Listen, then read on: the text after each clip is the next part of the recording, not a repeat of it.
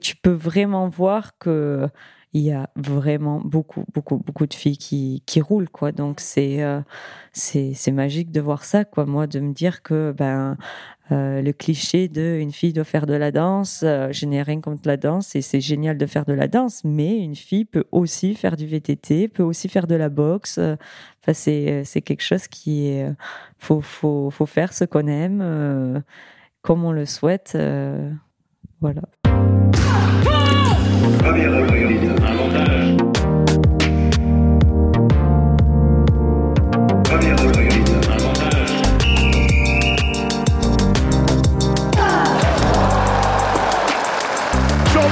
du monde 40 0 Champion du monde Championne du monde Salut, c'est Cléo et bienvenue sur Championne du monde, le podcast des femmes qui construisent le sport de demain. Alors, pas besoin d'être championne du monde pour passer ici. Toutes les deux semaines, on vous fait découvrir la voix de femmes qui incarnent le sport et font bouger les lignes. Athlètes, journalistes, médecins ou même ta mère fan de Kevin Mayer, on part à la rencontre de Nana qui déchire et surtout toujours plus badass que la plus badass de tes copines. Bonne écoute mon invitée du jour s'appelle Myriam Nicole. Elle a 32 ans et elle est connue pour avoir une très bonne descente. Je ne sais pas ce qui vous passe par la tête, mais je parle bien sûr de VTT. Et eh oui, Myriam a été championne du monde en 2019 et 2021 et vainqueur du classement général de la Coupe du Monde en 2017 de VTT de descente. Le but? Descendre une piste, généralement en montagne, le plus rapidement possible. C'est une discipline extrêmement technique et périlleuse qui nécessite un sens aiguisé du pilotage, où Myriam est tout simplement l'une des meilleures au monde depuis des années, en trostant les podiums de quasiment toutes les compétitions. Mais ne vous fiez pas aux apparences, car la championne du monde est une femme sereine et réfléchie, et sûrement pas une casse-cou comme on pourrait naïvement le croire. Dans cet épisode, elle nous raconte sa vocation précoce pour le vélo, qui a finalement mis du temps à se concrétiser et sa double carrière de sportive de haut niveau et kiné qui peut parfois lui créer quelques angoisses, vous comprendrez en écoutant cet épisode. Myriam, c'est la force tranquille, le timbre apaisant, mais la fougue dans le corps et le cœur, un beau mélange que je vous laisse découvrir. Salut Myriam Bonjour Comment vas-tu? Ça va très bien. Je suis très contente qu'on soit là toutes les deux aujourd'hui et qu'on puisse enregistrer cet épisode. Je sais que c'est un épisode que je voulais enregistrer depuis un certain temps et, euh, je suis contente que ça puisse se faire aujourd'hui. Tu es en fin de saison, ça y est. Et ça, on a quand même les championnats de France ce week-end. J'ai un peu tendance à l'oublier vu que la dernière Coupe du Monde était samedi dernier, mais euh, c'est une des premières fois qu'on a euh, le championnat de France en fin de saison parce qu'avec euh, une saison avec beaucoup de dates, ça a été difficile de, de le caser. Donc, on finit par ça. Donc ouais, encore les championnats de France. Cette, t'as, as passé encore une très belle saison. On va dire une, une nouvelle très jolie saison. Tu finis deuxième au général. T'es satisfaite de cette saison ou euh, je vois une petite grimace? C'est vraiment ouais, c'est une saison euh, compliquée clairement, j'avais pour objectif en termes de résultats de d'essayer de viser le doublé, de gagner la Coupe du Monde et le Championnat du Monde. Et euh, là, j'ai un peu ni l'un ni l'autre, donc euh, c'est pas facile, mais euh, j'ai appris vraiment beaucoup, beaucoup, beaucoup cette saison. Donc voilà, deuxième du général de la Coupe du Monde. Je fais troisième au Championnat du Monde qui était en mhm. France, que bien sûr je voulais remporter, mais c'est je, je, trouve ça sympa d'apprendre encore à 32 ans. Euh, je fais des courses depuis l'âge de 5 ans et j'ai encore plein de choses à apprendre. Donc c'est ça qui me, qui me stimule aujourd'hui. Ouais, tu le dis, tu as commencé à 5 ans, donc tu étais toute petite. Je crois que c'était trois grands frères qui t'ont euh, donné envie un petit peu euh, de, faire, de faire du VTT, enfin du vélo en tout cas. C'est ça. Depuis tout ce temps où tu es sur un vélo, t'as jamais de il n'y a jamais la passion qui s'est éteinte à un moment donné. Comment tu fais pour garder encore cette euh, motivation et de vouloir encore être première? Tu le disais, tu vois, tu fais deuxième, qui est un très beau résultat, mmh. mais on sent que tu es dégoûté et que c'est pas ce que tu voulais faire. Ben ouais, c'est euh, c'est vraiment les années sont passées très très vite. J'ai l'impression que c'était il y a il y a pas si longtemps que ça. Et s'il y a une période où j'ai lâché un petit peu, c'était clairement pendant l'adolescence où euh, j'ai commencé à sortir, euh, j'avais les copines et on avait clairement pas le même train de vie. Et, là, j'ai commencé à lâcher. Ça me gonflait clairement d'aller à l'école VTT le samedi. Et là, heureusement qu'il y a eu mes frères pour me dire non, accroche-toi, continue, continue sur ce chemin et tu peux faire un peu les deux. Et c'est vrai que, que je regrette pas. Donc, il y a eu des périodes dans ma vie où j'ai un peu levé le pied. Clairement, quand j'ai fait mes études de kiné, j'avais la priorité qui était dans les études. Le vélo, c'était toujours euh, secondaire. Et euh, une fois que j'ai eu mon diplôme, là, c'est là, donc à, 28 ans, euh, c'est là où j'ai mis la compétition en priorité. Donc c'est assez tard, à 28 ans, de mettre, de mettre la compétition en priorité c'est pas commun. C'est vrai que c'est pas commun. Et tu le disais, euh, pour revenir sur, euh, sur ta famille et tes frères, c'est eux, j'ai l'impression, qui t'ont déjà mis euh, les pieds sur les pédales et aussi qui t'ont qui motivé à continuer. Là, quelle place a occupé ta famille globalement dans ta carrière et dans ta, dans ta vie de sportive? Ben, c'est vrai, donc ça a commencé parce que mes frères faisaient ces, euh, ces compétitions qui existent encore aujourd'hui avec le même vélo. On touche un peu à toutes les disciplines le week-end dans sa région. On se qualifie ensuite pour le, euh, le Trophée de France. Donc euh, là, les frères qui faisaient ces compètes, moi je suivais et puis j'ai fini par, par faire comme eux. Et en fait, ben, ça a commencé parce que je trouvais ça un peu ennuyeux d'être sur les courses et de ne pas pouvoir courir. Et puis en fait, je me régalais de faire du vélo. tu donc c'est quand même trop chouette. Bon, souvent il n'y avait pas de concurrente parce que parce que euh, il y avait peu de filles qui faisaient du vélo, donc c'est vraiment euh, ce dont je me réjouis aujourd'hui de voir de plus en plus de filles sur des vélos petites. Et puis euh, mes frères ensuite, c'est devenu vraiment clairement mes potes. Hein. À l'adolescence, on partait sur les coupes de France avec le on était tous les trois devant à chanter, aller sur les courses, on campait, je faisais les pas de bolo et puis on faisait du vélo, enfin la belle vie quoi, quoi, quoi demander de plus, c'est ça qui me plaisait. Et puis, euh, donc, euh, il y avait cette période-là. Et ensuite, ben, euh, il y a eu mon premier manager qui m'a contacté pour rentrer dans une équipe. Donc, voilà. Ok. On pourrait se dire avec trois grands frères que tu te... la petite sœur se faisait un peu martyriser. Non, pas du tout. En fait, ils ont vraiment été un soutien finalement. Ouais, non, il y avait quand même. ils, étaient, ils étaient cool, mais pas cool. il y en avait toujours un qui me protégeait plus que l'autre, l'autre qui me rentrait plus dedans. Mais, mais oui, il y avait vraiment une une belle entente et qui perdure aujourd'hui. Donc c'est chouette. C'était important pour toi d'avoir euh, vraiment euh, ce diplôme. Effectivement, tu l'as dit tout à l'heure, tu es kiné, tu as un diplôme de kiné. C'était quoi Pour ton équilibre personnel, pour la suite de ta carrière? Pourquoi c'était important vraiment de faire ça? Euh, Déjà, c'est mes parents qui, qui, qui m'ont bien poussé à continuer les études.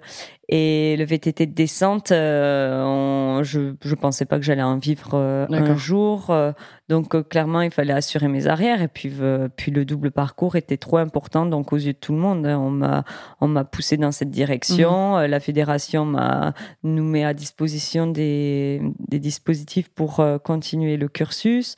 Et puis moi, clairement, voilà, je me suis dit, mais s'il n'y a pas le vélo, qu'est-ce que qu'est-ce qu'est-ce qu'il y a derrière en cas de blessure, en cas de donc c'était une sécurité plus, euh, j'aimais beaucoup le côté humain euh, que le métier de kiné euh, pouvait apporter.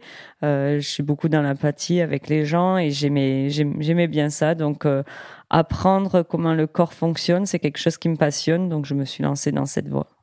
Est-ce que c'est lié aussi à ton sport? Tu dis tu c'était important pour toi de savoir comment le corps fonctionnait. Est-ce que c'était aussi pour peut-être mieux apprendre toi?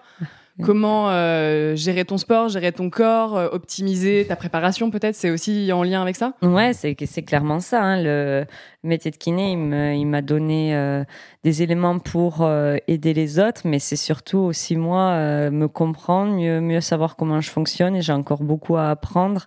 Donc tout ce qui est blessure, je sais assez facilement quelle action mettre en place mhm. rapidement pour revenir au top. Et euh, oui, j'ai vraiment appris euh, beaucoup de choses. Après, il y a des choses que, que j'ai appris qui presque me pénalisent un peu parce qu'il y a des choses que tu veux, tu veux, pas, savoir. Comme quoi. Et euh, non, mais tout ce qui est les blessures vraiment, vraiment graves, difficiles. Euh, faire euh, mon métier, mon, mon sport, c'est un sport extrême, donc il y a quand même des gros risques et euh, voilà, donc il y a des, des choses que euh, ne serait-ce par exemple les commotions, taper la tête. Euh, euh, il y a des choses que voilà, c'est c'est assez inquiétant en fait. Euh, tu apprends des choses qui sont assez extrêmes et euh, par exemple de saigner de la tête et puis qu'il suffit d'une perte d'heures pour perdre la vie et du coup bah à peine tu tapes la tête en vélo tu te dis oh mon dieu je suis en train d'avoir un œdème dans le cerveau. Euh, vite vite il faut m'amener à l'hôpital. Donc tu deviens un peu ouais t'es peut-être plus naïve avant voilà c'est ça. enfin, tu te disais c'est bon ça ça va aller. c'est le bon mélange à avoir pour savoir que non, ce qu'on t'apprend à l'école, c'est pas forcément ce qui se passe euh, dès que tu as une chute en vélo et, euh, et, que c'est toute une question de bon mélange. Comment tu fais d'ailleurs? Je trouve ça fou. Comment tu fais pour gérer ces peurs-là et ces craintes-là et qui émanent de tes connaissances finalement? Comment tu fais pour pas que ça prenne le dessus et que et que ça que ça devienne invivable presque mm, mm. finalement dans ton sport? Parce que tu peux pas avoir ces, peurs-là. Ben, en 2018, j'ai failli arrêter ma carrière parce que parce que euh, enfin failli arrêter ma carrière. Non mais j'étais pas bien quoi. J'étais pas bien parce que j'ai fait un blocage sur les sauts. D'accord. À force de me blesser sur les sauts et sur toutes les courses ben il y a forcément des sauts. Et donc du coup j'ai j'ai eu le j'ai eu un blocage et j'avais besoin de de bosser là-dessus je me mettais à prendre les échappatoires. En fait, sur euh, une piste, il y a un saut mhm. où tu peux toujours passer à côté. Donc, je me mettais à prendre la voie de la facilité et à passer à côté parce que je bloquais. Je me sentais pas bien en l'air. Donc là, il y avait vraiment une grosse peur qui s'est installée suite à plusieurs traumatismes. Et du coup, ben, il fallait passer au-dessus de cette peur et euh, pour pouvoir euh, pour pouvoir continuer. Et puis euh, je suis je suis contente du travail je me suis bien fait accompagner. Je suis contente du travail. Aujourd'hui je me fais vraiment plaisir sur mmh. les sauts. Donc voilà la peur pour moi encore aujourd'hui j'ai peur sur les sauts, mais elle, est elle est plus paralysante comme euh, comme celle que j'avais où je bloquais tout et que mon cerveau se se, se bloquait et ne voulait même plus essayer et je, je switchais. Donc là maintenant, pour moi, la peur, elle est vraiment présente pour euh, pour pouvoir prendre toutes les dispositions pour euh, pour mesurer le risque. Donc elle est devenue presque constructive en fait. Voilà, c'est ça. C'est que vraiment avant un saut, oui, j'ai peur. Bon, ben quelle, quelle action je mets en place? J'analyse tous les paramètres, alors que si t'as pas peur, tu fonces et tu peux aller au casse-pipe. Donc c'est très, c'est constructif maintenant de me dire bon qu'est-ce que j'en fais, qu'est-ce qui me fait peur, d'être plutôt euh, curieuse plutôt que du jugement, me hmm. dire ah j'ai encore peur. Euh, voilà, c'est une peur qui m'aide. C'est un travail euh, psy que tu as fait du coup pour, pour débloquer tout ça et Ouais, il y a eu il y a eu un travail ouais mental et puis puis aussi avec avec mon préparateur, de recommencer par les bases, de, de refaire d'abord des petits sauts, de reconstruire tout le process et, euh, voilà, il a su m'accompagner pour pouvoir vraiment euh, trouver le plaisir dans les sauts. Est-ce que tu dirais avec le recul que ça a été euh, presque salvateur finalement, que ça a redonné une sorte d'élan ah oui, clairement, dans ton sport? Ouais, c'est ça, c'est que c'est une grosse partie de la descente et et ouais, cette, cette peur, elle, euh, elle, a failli me faire arrêter. Donc, de passer au-dessus, c'est, c'est ce qui m'a fait euh, continuer. Donc, je suis encore pas la pro des sauts. Euh, championnat du monde, ça m'a pas mal causé de soucis. J'ai perdu pas mal de secondes. Mais, mais au moins, je me dis, j'ai encore beaucoup à apprendre. Donc, c'est, c'est chouette. Tu sens que tu as encore une marge de progression qui est grande? Elle, je la sens moins grande que à cette période, par exemple, où je me disais non mais le jour où je vais savoir sauter, mais je sens que oui, je peux, je peux vraiment progresser sur certains points et euh, notamment vraiment performer euh, lorsqu'on est vraiment attendu, comme là en France. Euh, mm. Là, moi, et pendant longtemps, je demandais à ma famille de ne pas venir sur les courses, ça me déstabilisait. Maintenant, je veux savoir faire, faire avec, et donc oui, il y a vraiment beaucoup à apprendre techniquement aussi il y, a, y, a, encore du boulot, quoi. Il faut pas rester. Euh, J'aime bien m'ouvrir, à me remettre, me remettre en question, à me dire bon, qu'est-ce qui me manque pour pouvoir euh, aller chercher euh, tous ces, toutes ces petites choses euh, qui me font progresser. Mmh. Parce que quand on regarde ton palmarès, t'es quand même d'une régularité incroyable. C'est-à-dire que tu as euh, souvent sur les championnats du monde, tu as été sur les podiums, euh, tu as toujours été très bien placé aussi au général. Donc euh, c'est assez impressionnant de voir à quel point, alors sauf les années où tu as été blessé, où c'était plus compliqué forcément, mais de voir à quel point tu te maintiens toujours au, au top, quoi. Ouais. Et euh, c'est... Quel est ton secret? Ben le secret, je pense que c'est j'ai acquis des bases techniques très jeunes et au final, euh, il y a quelque chose qui est inné et que euh, même sans prépa physique, même sans avec un, mental euh, qui peut être souvent down ou quoi, je j'ai ces bagages techniques et ce plaisir d'être sur mon vélo qui font que c'est tellement la base, la technique mm. et le et le plaisir que euh, que c'est ça ça me sauve donc puis après je suis téméraire je pense et j'aime j'aime m'entraîner et et ça fait partie de mes traits de caractère, de ma ligne au départ hein, avec les crocs et fait toujours donner le meilleur de moi-même. Donc, euh, soit je tombe et je me, je, je, suis loin ou je me blesse, soit en général, quand les choses sont bien, pas très bien, mais bien, je suis, je suis là, quoi. C'est fou. Enfin, moi, je trouve ça, je trouve ça impressionnant. Et la, la, manière très calme dont tu dont en parles aussi, on sent. Je, je, lisais dans une interview que tu avais donnée que tu n'aimais pas du tout qu'on utilise les termes casse-cou, etc. pour parler euh, pour parler de ton sport, pour parler de des gens qui, qui font euh, du VTT de descente ou en tout cas des sports dits mm, mm. extrêmes. Euh, c'est important pour toi de montrer que finalement on peut faire des sports euh, extrêmes et, euh, et, en fait ne pas être des casse-coups et justement montrer que c'est t'as besoin d'être posé réfléchi bah euh...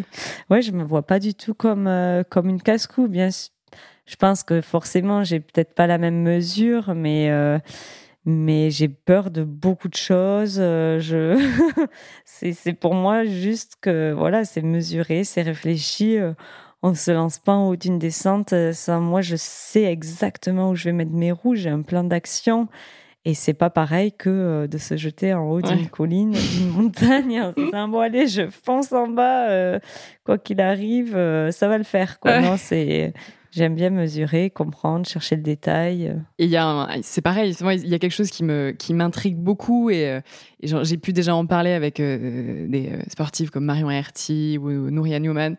Et sur ce terme de extrême, toi, c'est quoi ta définition en fait du terme extrême? À partir de quel moment un sport devient extrême? Je pense que si on regarde le risque, c'est une question de risque. En fait, c'est sûr que euh, par rapport à un sport plus classique comme de la natation, mhm. de l'athlétisme, de la danse, qu'on n'appelle pas sport extrême, il y a plus de chances de se faire mal. Mhm. Mais en fait, euh, ça veut dire quoi? Ça veut dire qu'on peut se faire mal, on peut plus facilement se casser un os. En athlétisme, ils se font des, des blessures musculaires à tir larigot, quoi. donc, euh, c'est vrai. Donc, du coup, c'est, c'est, c'est plus traumatisant, peut-être, je dirais. C'est que c'est plus traumatisant. La, la blessure ne va pas être la même et elle peut arriver peut-être plus fréquemment. Mhm c'est on appelle pour moi un sport extrême quelque chose qui euh, voilà le, risque le danger. Et là euh, en fait dès que j'enfile mon casque et mon masque je sais qu'il est là. Ouais. Alors que je me dis si tu mets tes baskets euh, pour pour aller courir peut-être qu'il y a quand même moins de risques voilà. Je souvent je parle de crocodile sur la piste. de crocodile.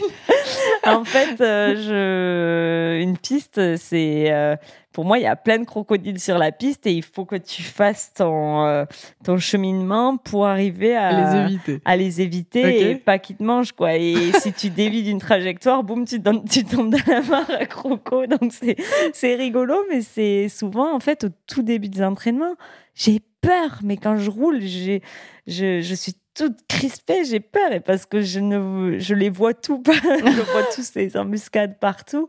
Et, euh, et c'est ce cheminement d'arriver à, à, éliminer les pièges que j'aime, quoi, parce que euh, tu es toute crispée et tu as peur au début, et à ton run de finale, euh, tu fonces et tu te fais plaisir. Donc c'est ça qui est beau.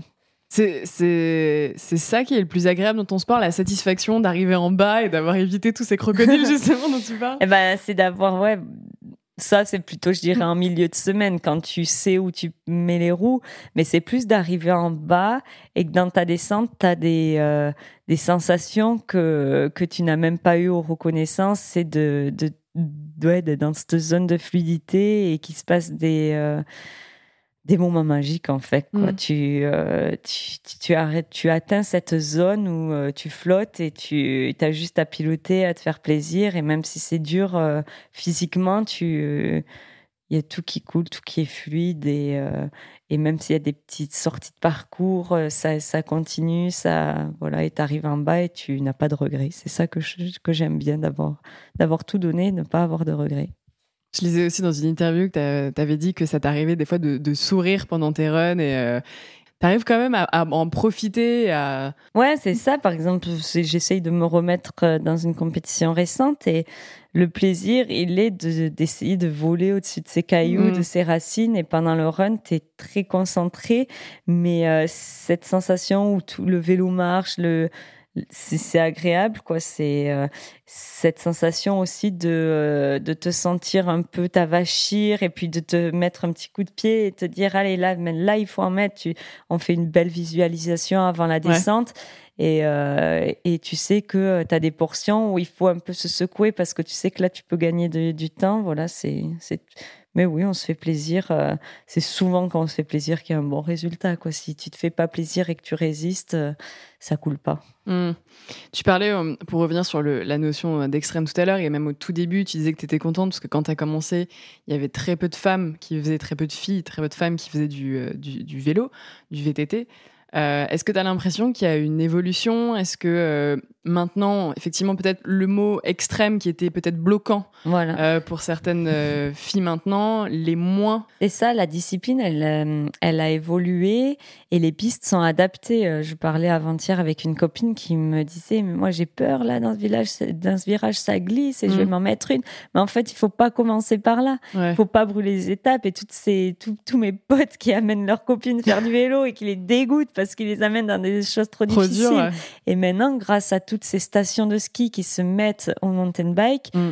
euh, ils ont fait comme dans le ski à faire des pistes vertes, rouges, noires, euh, avec des bleus aussi. Mais si tu commences par la piste verte, tu pourras ensuite aller à la bleue et puis euh, tu construis, c'est t'apprends. Donc ces petites filles qui, qui commencent avec leur papa sur les pistes vertes, ben, elles, acquièrent des, des, capacités techniques qui leur permettront d'évoluer et de, de continuer. Donc c'est c'est ça, c'est que le mot extrême, en fait, c'est extrême euh, si tu si tu pousses tes limites et moi mes blessures elles ont toutes été expliquées et mm. j'ai poussé le vice euh, souvent donc euh, faire ça pour le plaisir pour moi il faut juste savoir faire du vélo sur un chemin 4x4 avoir une condition physique suffisante pour tenir un vélo quand même s'il y a des petits trous des trous de freinage donc bien sûr que c'est pas il faut quand même être minimum préparé. Bien sûr. Mais plus tu vas te préparer physiquement, plus tu auras un bagage technique, plus tu pourras évoluer dans la discipline. Et ensuite, euh,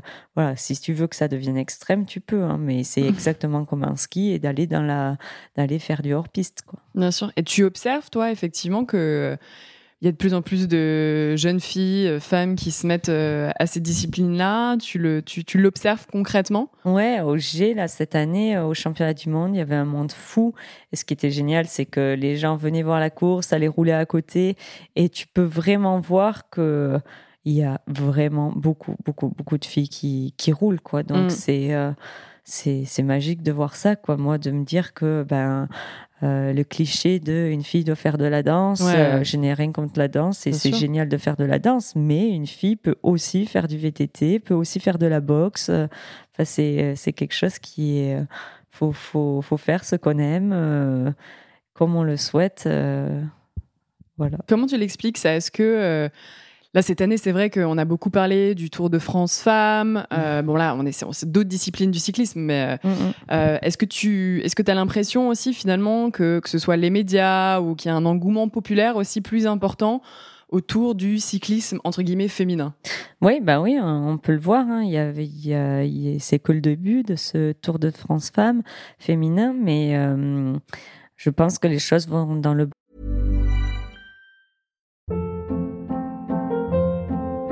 Hold up. What was that? Boring. No flavor. That was as bad as those leftovers you ate all week. Kiki Palmer here, and it's time to say hello to something fresh and guilt-free. Hello Fresh. Jazz up dinner with pecan-crusted chicken or garlic butter shrimp scampi. Now that's music to my mouth. Hello Fresh. Let's get this dinner party started. Discover all the delicious possibilities at hellofresh.com. bon sens, c'est que euh, que euh, c'est beau à voir, qu'il y a d'autres aspects qu'on ne voit pas chez les hommes, Mm. que euh, que ça se voilà ça se développe et que pourquoi pas en fait pour, pourquoi? C'est c'est juste que je pense les, les les gens se posent de plus en plus la question ben pourquoi euh, eux peuvent le faire? Et nous à notre échelle bien sûr on n'a pas les mêmes euh, le même bagage euh, parce qu'on est des on n'est pas fait pareil. Mais euh, en fait il y a des choses qui sont qui sont belles dans dans les deux sens quoi.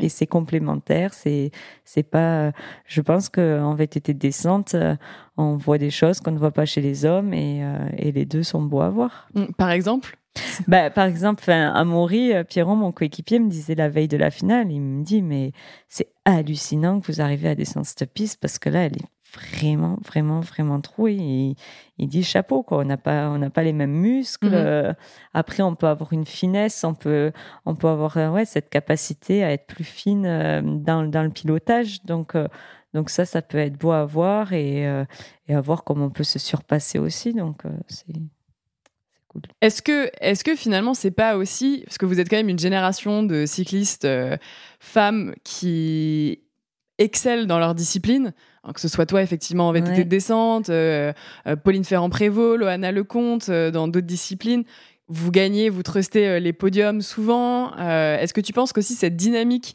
de victoire, de femmes qui réussissent dans les disciplines, bah, aide aussi euh, le cyclisme Oui, c'est sûr qu'on nous dit souvent qu'on est inspirante et Mm. pourtant, en fait, c'est juste qu'on suit le chemin Ouais. qui, qui, qui se présente à nous. Donc, euh, si ça peut inspirer euh, les autres générations, c'est génial. Mais euh, voilà, comme moi, j'ai pu être inspirée par Anne-Caroline Chausson, toutes, ces, toutes ces femmes fortes qui, qui suivent leur, leur chemin. Donc, donc ouais, c'est beau à voir. Est-ce que vous vous vous entraidez un peu les unes les autres? Est-ce que vous arrivez quand même, même, en n'étant pas forcément dans les mêmes sports, à euh, créer une, une, on va dire une sororité entre Ouais. vous euh, Bah oui, en fait, euh, moi j'ai toujours été entourée que de garçons hein, Mhm. depuis mon plus jeune âge et c'est vrai que que c'était rare de, de croiser quelqu'un qui faisait euh, euh, de- du sport de, à haut niveau, euh, en plus un sport qui est pas connu.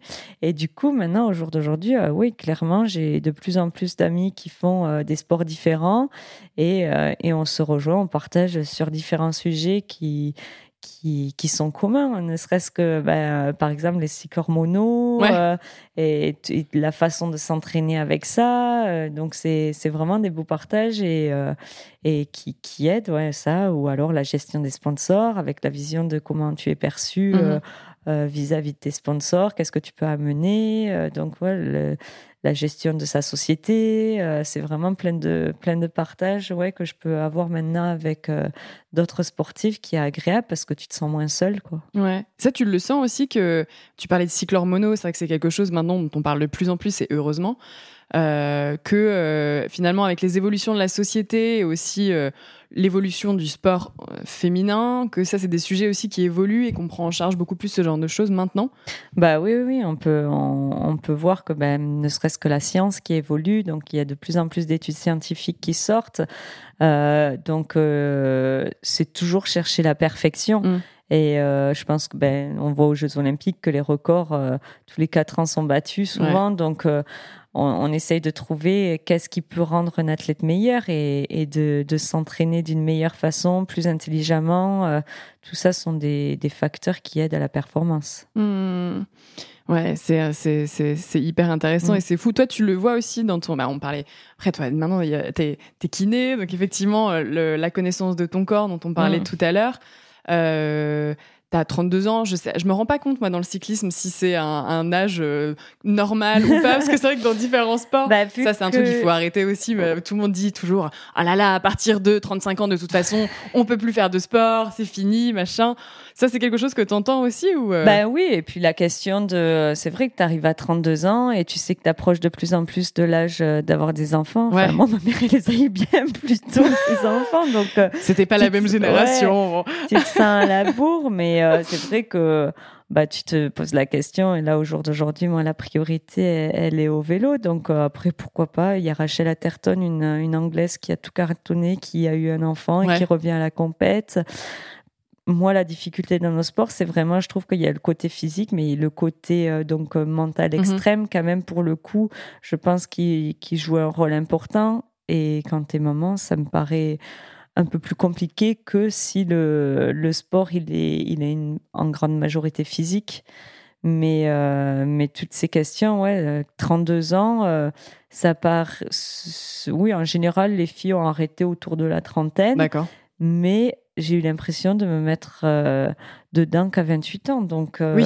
donc voilà, c'est sûr que bien sûr que j'ai plus peur qu'avant, bien Mm. sûr que la pression, elle est, tu te demandes souvent au départ, mais pourquoi, pourquoi s'infliger cette peine, quoi, c'est désagréable, mais c'est aussi quelque chose qui m'apprend à, à être dans le moment présent, parce que tu te dis, bon, ben, arrête d'être en, en concentration future, ça c'est tout un travail que j'ai pu faire avec mon préparateur mental de, euh, de dire bon ben tu veux connaître le résultat alors que tu même pas au départ Ouais. Euh, là maintenant en- qu'est-ce que tu es en train de faire quoi? Bah là je suis en train de m'échauffer je prépare mon corps pour qu'il soit disposé à cette à cette course donc euh, fais-le bien et puis tu verras ce qui se passera dans dans ton run quoi t'as fait tout bien maintenant il y a plus qu'à Mm.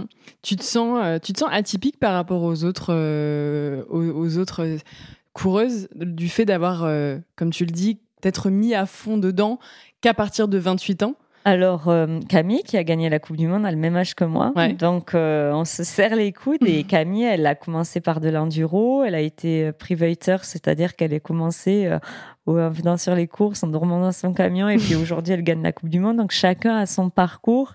Et je me sens pas atypique, non, parce qu'on a toute notre histoire et toutes les histoires sont belles. Donc, euh, donc moi, c'est la mienne et les autres sont, euh, ont d'autres histoires sympas aussi. euh, et voilà, on, on peut toutes se compléter. Mm. Comment tu te projettes là sur les, les années à venir? Est-ce que tu dois continuer à faire Je vois les petits regards qui partent de côté. Est-ce que tu as envie, toi, de continuer à être sur le circuit international? Euh, Est-ce que tu dois continuer à faire du VTT de descente? Euh, Comment tu te projettes? Euh, c'est vrai que c'est difficile de se projeter loin parce que euh, pour moi, tant que j'ai l'envie, le plaisir, la passion et que je me lève tous les matins en ayant l'envie de m'entraîner, je me vois pas arrêter. Mhm. Après, c'est sûr que c'est beaucoup de concessions et euh, il faut pas passer non plus à côté de choses importantes de la vie. Donc euh, là, aujourd'hui, je- j'en profite et j'essaye de d'avoir un équilibre qui me permettra de continuer le plus longtemps possible, c'est-à-dire de pouvoir euh, euh, continuer à profiter, pouvoir m'entraîner, mais j'ai eu tendance à parfois m'enfermer euh, un peu euh, sur moi et ma performance et de tout laisser à côté en mettant ça vraiment en priorité, chose qui est vraiment importante pour pouvoir exceller. Mais euh, c'est vraiment important de, de garder le bon équilibre et, euh, et de, de ne pas passer à côté de choses, euh, choses importantes. Donc pour le Mm. futur, là j'ai encore deux ans de contrat. Et je fais un point, voilà, tout- tous les ans, tous les deux ans, je me pose la question. là, je fais un check avec moi-même. Mhm. Tu- veux continuer? Ben oui, là, c'est même pas une question qui se pose. Donc là, Ouais. je peux pas dire si j'arrête dans deux, dans quatre, dans huit. On verra bien ce qui se présente à moi. Ok. Les petites réunions annuelles avec toi-même pour savoir, pour faire le point, c'est ça C'est ça, les mois de, les fins de saison, souvent. euh, Le mois de septembre-octobre, ça cogite pas mal là-haut, mais, euh, mais c'est une période importante pour faire les bons choix. Est-ce que, euh, forcément, on a beaucoup parlé, parce que c'est Paris 2024, le VTT est représenté que par une seule discipline, et ce depuis 96, si je ne m'abuse, euh, qui est le cross-country. Le VTT de descente n'est pas une discipline olympique. Euh, je crois que ça avait été abordé à un moment donné pour Paris 2024, malheureusement, c'est Mhm. pas, c'est pas le cas. Est-ce que ça aussi, tu trouves que. Comment tu te positionnes, toi, vis-à-vis de ça? Est-ce que c'est une déception? Est-ce que c'est aussi quelque chose que tu aurais voulu vivre? Est-ce que tu Mhm. te poses pas la question parce que c'est pas le cas? C'est clairement une, expéri- une expérience que j'aurais aimé vivre Mm. parce que euh, tu en parles avec n'importe quel athlète, c'est euh, tu, tu, tu vois qu'ils ont des étoiles dans les yeux et ça a l'air d'être un moment magique. Donc bien sûr que que euh, d'être aussi proche d'athlètes et de voir ce qu'ils peuvent euh, accéder et toi te dire bon ben non c'est la porte elle s'ouvre pas à moi Ouais. donc euh, c'est un peu triste puis euh, au jour d'aujourd'hui on voilà, on est de vrais athlètes, de vrais sportifs. Je veux dire, à l'époque, c'est vrai que la descente, c'était un peu le truc de casse-cou. Tu mm. buvais des bières la veille de la course, tu pouvais gagner. Enfin, là aujourd'hui, bon, tu peux toujours boire des bières et gagner. mais, mais c'est, euh, mais c'est, on est vraiment des, de, on s'entraîne. Des vrais athlètes. voilà, on s'entraîne tous les jours, euh, mm. souvent deux fois par jour. on fait le job, quoi. Donc il y a ce côté un peu frustrant de se dire, mais pourquoi en fait? Qu'est-ce mm. qui, qu'est-ce qui nous manque? Et puis, euh, et puis après, on est tellement bien. Enfin, on a, on gagne de l'argent parce qu'on on vit aussi pas mal de l'industrie du vélo qui est mhm. en plein boom depuis le Covid. Ça a explosé. Les gens font de plus en plus de vélos. Donc, euh, on n'a pas euh, des problèmes avec avec des fédés, des histoires de marques. Mhm. Euh, qu'on doit rouler avec la marque de la Fédé pour les, les Jeux Olympiques. On n'a pas tout ça. Ouais. Et le sport se porte bien, va dans la bonne direction. Il est télévisuel, donc euh, il y a quand même le doute. Et si c'est olympique, est-ce que ça changerait tout ça? Est-ce que ça dénaturaliserait le, mm. sport aussi? Donc on se réconforte là-dedans, se dire bah écoute on est bien et puis euh, si on n'est pas au JO c'est comme ça et voilà donc euh, peut-être que c'est un sujet qui mérite d'être de débattre. Moi, je pense clairement que ça y sera un jour parce que je ne vois aujourd'hui aucune raison de pourquoi ça, ne, le soit pas. Ça le soit pas. Donc, euh, je vois pas pourquoi ça y serait pas. Ça y serait pas un jour. Tout en gardant, je trouve quand même que le cross-country, euh, ils arrivent à rester quand même euh, avec tout, ces, toutes ces marques, les partenaires mhm. privés, et de pouvoir goûter aux Jeux Olympiques. Donc, j'ai l'impression que ça, ça se porte bien pour eux. Le fait aussi que ton sport soit pas olympique, ça vous laisse une sorte de liberté c'est ça, c'est qu'on a vraiment une grande liberté. On travaille donc euh, avec différentes marques, mais euh, ouais, on a cette liberté. Puis, qui me manque parfois, c'est euh, de ne pas être en pôle, par exemple, ou de m'entraîner. Quand j'ai été, quand je me suis blessée du pied, j'ai été en centre de rééducation mhm. et j'ai trouvé ça génial d'avoir un rendez-vous le matin et de m'entraîner à 10, 15 dans la même salle ou alors dehors. Enfin, cette émulation peut me manquer parfois. Donc, nous, avec euh, l'équipe dans laquelle je suis, Komen Salmekov, on fait des camps d'entraînement tous les mois à peu près où on part une semaine tous les mois, mois et demi, on part une semaine et là on s'entraîne tous ensemble. Donc ça c'est vraiment bien. Mais entre après tu fais un bloc de, trois semaines d'entraînement mmh où euh, tu es assez solo, chacun de son côté, bah, parce qu'on profite aussi de, retourner euh, à la maison. Mais c'est pas facile tous les jours euh, seul de se. C'est pas forcément de se motiver, mais tu te dis purée avec une émulation je pourrais ça te donne de la force supplémentaire. avoir de pousser un peu plus. Et euh, donc voilà, encore une question de, bon mélange. Euh, c'est un petit côté qui me manque. Donc ça, cet esprit euh, vraiment d'être en pôle avec d'autres personnes, mmh. mais être toujours avec les mêmes personnes, ça ne doit pas être évident non plus. Donc voilà, mais c'est sûr qu'on a une liberté.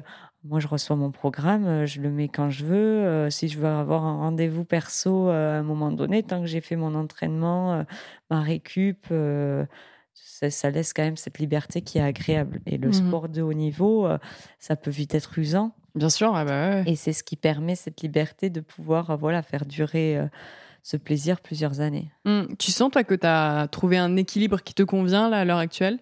Oui, euh, je pense que j'ai trop tendance encore à, à me faire mal seule, enfin, à m'enfermer. Voilà, quand j'ai ces trois semaines, en fait, euh, je suis assez dure avec moi-même pour pouvoir effectuer des, des beaux blocs d'entraînement. Mmh et, euh, et c'est pour ça qu'aujourd'hui, j'aimerais quand même trouver un, petit peu plus d'équilibre, c'est important de, de, me mettre un peu moins d'exigence, moins de pression. Je pense qu'il faut, sur ce que j'ai à travailler, c'est euh, voilà, de, je peux quand même bien faire euh, en profitant. Quoi. Enfin, c'est ça. Je, ça. Tu te mets beaucoup, euh, tu es hyper exigeante avec toi-même? C'est ça, ouais. Je suis, je suis trop exigeante, parfois un peu trop perfectionniste, alors que, je veux dire, pour moi, euh, si tu as fait le job, euh, que, que tu arrives à enchaîner et que voilà, ça, ça marche aussi. Donc, euh, mmh. pareil, trouver le, mettre le curseur au bon endroit pour pouvoir allier euh, tout ce qui est important euh, pour moi par rapport à mes besoins. Mmh. Est-ce que souvent c'est vrai que les sportifs euh, et sportives disent que à côté de leur sport, ils ont besoin de cette soupape. Effectivement, mmh. ça peut être, il y en a, je sais pas, ils, font de la couture, je sais pas, tu vois, ils ont des passions à côté. Est-ce que toi aussi, tu as, besoin de ça? Est-ce qu'il y a des choses comme ça qui te permettent de relâcher la pression, de, faire le vide pour repartir Bah oui, c'est des choses qu'on bosse pas mal en prépa mentale parce que si tu si si c'est pas équilibré, tu vas vite à la faute. donc pour moi c'est important. Enfin tout ce qui est amis, famille, profiter de la nature. Je suis souvent dans la nature, mais au mmh final euh, j'en profite pas vraiment parce que tout passe à une vitesse. Donc, profiter de la nature. Je me régale d'aller me baigner à la rivière. J'aime beaucoup faire des choses douces en complément. Donc, tout ce qui est euh, faire du yoga. Euh, parce que c'est, je fais quelque chose qui est assez hardcore, mm. violent, et j'aime bien donner du bon à mon corps ou alors ne serait-ce que par la nourriture j'adore manger des produits sains locaux parce que parce que je trouve que c'est une question d'équilibre de euh, je lui en fais voir des verres ouais. des pas mûrs donc derrière ça euh, contrebalance. donne, lui un peu d'amour tu le fais du bien. Ouais c'est ça. Euh, en, règle générale si tu avais là à l'heure actuelle si tu avais une, baguette magique si tu pouvais changer quelque chose dans, ton sport ou, ou toi dans ta manière de faire vis-à-vis de, ton sport est-ce que tu changerais quelque chose et si oui quoi? Une baguette magique, j'en ferai les choses avec une baguette magique. T'as, vas-y, t'as le droit de faire tout ce que tu veux. Allez, nos limites. Je vais, vais, pas m'étendre euh, sur ça, mais mm. euh, non, aujourd'hui, je suis quand même vraiment reconnaissante. Je suis dans la meilleure équipe au monde. Mm. Euh, j'ai de super mécanos, une super, un super ingénieur tout le staff, les managers, la cuisinière, les médias, la kiné. Enfin, c'est, incroyable le milieu dans lequel je suis. Le monde du vélo, c'est une grande famille, il y a une super bonne ambiance. Non, et euh, je me lève tous les matins en ayant l'envie d'aller m'entraîner. Donc, euh, il n'y a pas quelque chose, euh, non. Et puis, c'est même pas la baguette magique de dire je veux que ce soit au JO ou pas, parce que les choses marchent comme elles sont aujourd'hui. Si hmm. ça doit s'ouvrir à nous, ça s'ouvrira. Mais voilà, c'est vrai que pour tout ce qui est les femmes en général, je vois que c'est sur la bonne voie aussi. Donc, donc voilà, ça me, ça me fait du bien de, de, ça ne me manquait pas avant, mais là, ça fait plusieurs années que je suis de plus en plus entourée de femmes autour de moi, que ce mhm. soit dans l'équipe, avec mes concurrentes. Et ça, c'est quelque chose qui est agréable à voir. Donc, j'ai l'impression que tout va dans la bonne direction. Ouais, on te sent hyper optimiste. non, mais c'est vrai que c'est agréable à entendre aussi, parce que souvent, les discours sont pas forcément toujours positifs. Ouais. Euh, et, euh, et d'entendre ce discours-là, je trouve que c'est agréable. Ouais, il n'y a pas de. Les garçons avec nous, euh, y a, ils sont ils sont assez cool. Il y a une bonne cohésion et, euh, et c'est, c'est beau à voir. Quoi. Tu as un souci sur la piste, tu peux être sûr que les garçons vont t'aider. Euh, il n'y a pas de jugement. Euh. donc voilà, après, je me dis, bah, les résultats sont pas toujours là. Mais si tu fais les choses bien, si tu es bien ancré, en accord avec toi-même, mm. ça, ça finit toujours par payer ou alors ça te donne des leçons qui te serviront plus tard. Est-ce que tu n'as pas l'impression, je rebondis sur ce que tu disais juste avant, mais c'est que c'est l'exception des sports extrêmes? Parce que, en fait, c'est le discours que vous avez tout tenu euh, sur les, euh, les athlètes que j'ai pu euh, interviewer dans les sports dits extrêmes, effectivement, kayak, du snow, etc. Vous m'avez toutes dit la même chose, dans le sens où il y a cette cohésion-là, il y, y, a une vraie entente, on sent que c'est sur un même pied d'égalité, si je puis m'exprimer ainsi. Est-ce que tu penses que c'est pas lié à ça aussi? Moi, j'ai l'impression, en tout cas, c'est vraiment je ressens fort. On est vraiment en minorité par mm. rapport à eux, donc euh, ils nous bichonnent. Donc c'est c'est bien, ils prennent soin de nous parce que euh, parce qu'ils voient qu'on est on est on est peu et qu'ils se ils ont l'intelligence de se dire euh, ben c'est c'est pas voilà on n'a pas le même corps on n'a pas le même mental on n'a pas voilà les mêmes hormones et moi mmh. je pense que dans nos sports les hormones ça a un rôle très très important tout ce qui est engagement testostérone adrénaline enfin c'est et donc euh, donc ouais je pense que qu'ils sont ils savent et il y a un côté, euh, ils nous inspirent, on les inspire et, euh, et c'est, on est, on s'entraide, on mmh. s'entraide. Là, on le disait, donc tu as les championnats de France, mais euh, c'est euh, leur saison. Là, du coup, ça va ressembler à quoi les mois à venir euh, quand tu es, Alors là, pas sur les, descentes? Ça va, je pense, j'aurai des réponses demain, mais ça va être différent des autres saisons. J'aime beaucoup partir d'habitude en voyage, faire du surf, m'ouvrir à d'autres pratiques. Je fais beaucoup de moto à l'intersaison, tout ce que je ou beaucoup de yoga, tout ce que je peux j'ai pas vraiment le temps de pousser d'habitude. Mais là, cette année, en fait, je souffre d'une blessure au pied que j'ai eue il y a trois ans. Ouais. Et, et, ça devient vraiment handicapant. Donc là, demain, je vois un chirurgien pour voir si on opère ou pas. Et, et, si on opère, je sais que c'est une très longue rééducation. D'accord. On me, conseille, euh, j'ai déjà eu des avis, on me déconseille de faire ça pendant, euh, tant que je suis encore en activité, d'attendre la fin de ma carrière pour le faire, parce que la rééducation est très longue. Mais euh, je me dis bah, que ce sera une pause pour moi dans, dans cette carrière. Et puis là, j'ai trop, beaucoup trop souffert cet hiver hmm. parce que parce que c'est c'est vraiment des douleurs qui qui sont pas cool et qui viennent même dans la vie au quotidien. Donc donc demain, voilà, je vais peut-être avoir euh, oh, le, chemin de ma de la suite. Alors là, je vais faire beaucoup de choses pour mes partenaires. Euh, je vais aller à un athlète des, un sommet des athlètes GoPro la semaine prochaine. Ça va être super sympa. Ensuite, en Suisse. Ensuite, euh, il y a Red Bull qui organise le Red Bull Campo. Il y a le Rock d'Azur. Mhm. Ensuite, on fait une petite semaine donc de surf. C'est il y a des belles choses à venir, mais on verra. On verra la suite. Ah bah oui, si je suis en béquille euh, ou si euh, ou pas, mais le centre de rééducation et ce sera pas pour de suite.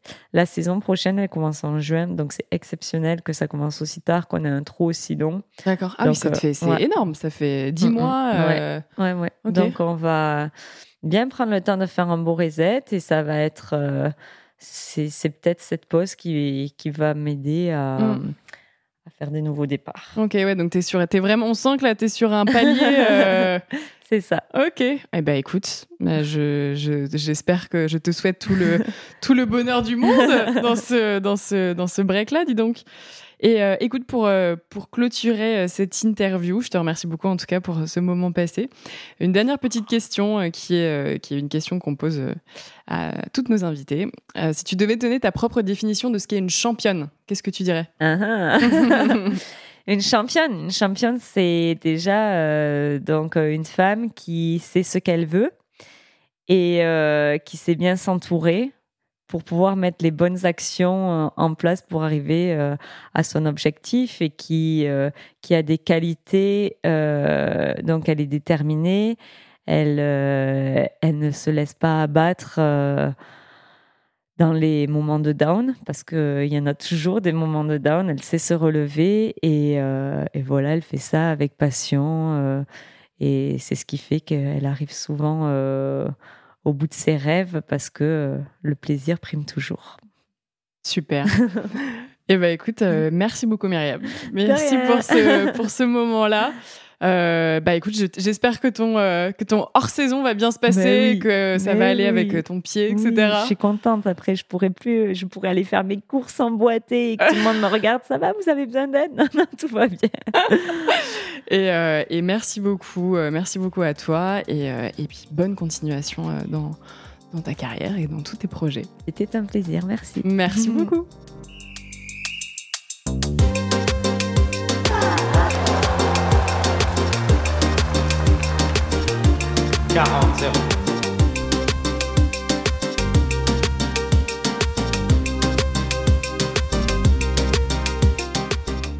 Si cet épisode vous a plu, n'hésitez pas à vous abonner à Championne du Monde sur les plateformes d'écoute et à nous laisser commentaires et étoiles sur Apple Podcast. Et rejoignez-nous sur Instagram pour plus de news et infos sur le sport féminin. À bientôt!